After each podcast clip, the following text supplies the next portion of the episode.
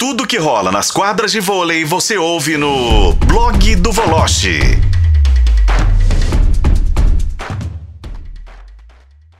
Juliana Moura já tá no ponto, então vamos pro Japão falar com Bruno Voloche, que já tá aqui com a gente.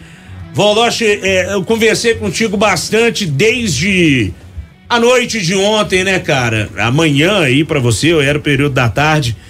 Quando surgiu a notícia da morte da Valeus, que a gente proseou um pouquinho, você estava acompanhando aí, obviamente, jogo da seleção pré-olímpico de vôlei.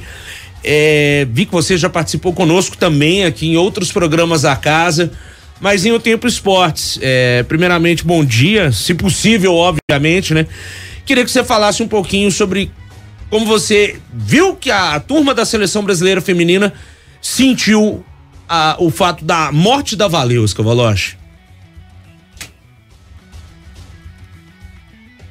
Já estamos no sábado aqui em Tóquio, um sábado chuvoso aqui no Japão. A temperatura caiu muito aqui. Boa noite para você, Rafa. Boa noite, companheiros, ouvintes da FM O Tempo. Ô, Rafa, foi um dia de muita dor, né? A sexta-feira, um dia muito complicado. E eu tinha acabado de sair do almoço, a gente almoça praticamente junto com as delegações, claro que cada delegação tem seu horário em função da programação né, respectiva. E eu estava conversando ontem com a Tainara, e 10 minutos antes do vídeo, que o Zé Roberto faz, né, um vídeo, sempre para lembrar das ações, etc. E tal, as marcações, que por sinal não adiantou nada, mas enfim. É, as jogadoras é, foram informadas ou começaram os burburinhos da notícia da Valeusk. E aí foi um zum, zum, zum terrível é, aqui é, em Tóquio. E aí, Rafa, assim, é, o que eu posso te dizer é o seguinte: a, a notícia é, interferiu é, no resultado, no desempenho. Polícia investiga a morte de Valeuska Oliveira. Algumas jogadoras estavam destroçadas emocionalmente, outras abaladas, mas tentavam não demonstrar isso. Eu vi uma comissão técnica muito para baixo. Isso tudo foi é, é, influenciou diretamente no resultado do jogo? Sim e não. A gente não pode tirar o mérito da Turquia, que foi muito melhor que o Brasil, muito melhor que o Brasil. É, eu vi uma Roberta pouco inspirada, a Júlia não pode fazer um ponto, uma ponteira não pode fazer um ponto no jogo, a Pridarote entrou e não fez nada. Então, assim, a Turquia mereceu vencer. Claro que algumas jogadoras poderiam ter desempenhado melhor e não conseguiram, evidentemente aquelas mais experientes até em função desse problema todo. Depois do jogo eu conversei com algumas jogadoras da Turquia, elas não queriam gravar entrevista, eu consegui fazer uma entrevista com o Santarelli. O Santarelli disse que por ele até o jogo teria sido adiado, mas que o esporte é assim, não dá para você simplesmente esquecer os fatos, você tem que entrar em quadra por questões profissionais. Então assim, Rafa, é essa a situação, é Agora, e o pós-incidente com a Valeuska, né? Assim, a competição continua. Hoje o Brasil enfrenta a Bélgica e amanhã o Japão. E hoje já tive uma informação que o Japão até passa a poupar o time contra a Turquia para entrar com força máxima contra o Brasil, não desgastar os jogadores. Se o Brasil tinha duas finais no início da competição, continua com as duas finais, porque a primeira final ele já perdeu e agora tem uma final hoje contra a Bélgica, que não é lá essas coisas, mas a Bulgária também não era. E o Japão, né? Amanhã para. Mas é um momento muito doloroso mesmo, viu, Rafa? É, eu não consigo nem imaginar, né? Como que essas meninas tiveram cabeça para entrar em quadra ontem. A gente já rodou o teu vídeo aqui, Voloche, que tá no seu Instagram, o seu bate-papo com a Thaisa. E ela bastante abalada, né, cara? É realmente impressionante. E você tem uma pergunta para ele, Daniel Seabra? Não, é, ô Valoche, um abraço para você. É, é, difícil, mas boa noite, né? Bom dia para você. É, eu queria que você falasse um pouco sobre, você falou sobre a, a, a, o grupo, né, em relação a Valeuska e tal. O Brasil pegou só a Turquia, teve esse pano de fundo ainda, né, no meio do pré-olímpico. É, contra a Turquia, em situações normais, já seria bem complicado.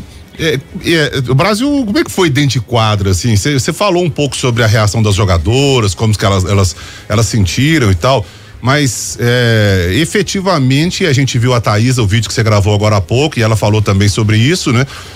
O Brasil sentiu muito esse baque dentro da quadra, já seria bem complicado em situações normais, com essa notícia então ficou impossível, né? É, Daniel, boa noite para você aí.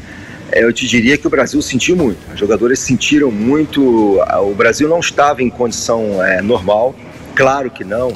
É, a gente viu um momento de muita emoção na hora que a Federação Internacional fez um minuto de silêncio, um ginásio. Aliás, eu vou dizer uma coisa para vocês: eu tenho 30 e alguns anos de carreira.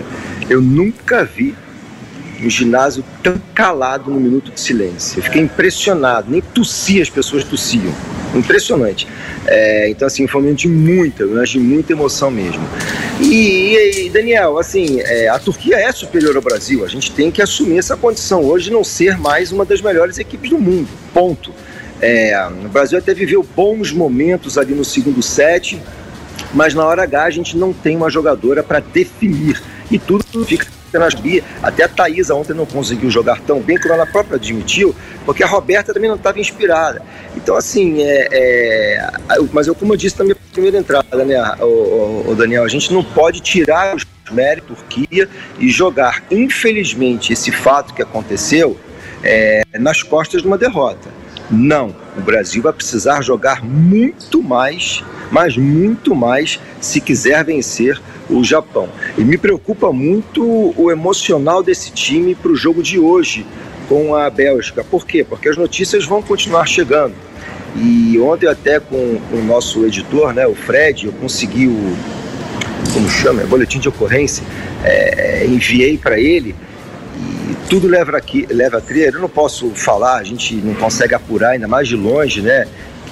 Talvez a atitude tenha partido, talvez, não posso falar isso, não posso dizer isso com certeza, da própria Valesca. Então, assim, é, o que mais me impressiona nesse momento é assim, a gente tem que parar para pensar, algumas jogadoras falaram em, em depressão silenciosa, e eu confesso a você que eu nunca tinha ouvido falar em depressão silenciosa, mas é, o que mais, assim, para não me alongar muito, é que ninguém tenha é, a gente está sentindo dor, mas que ninguém tenha conseguido sentir essa dor na Valeuska.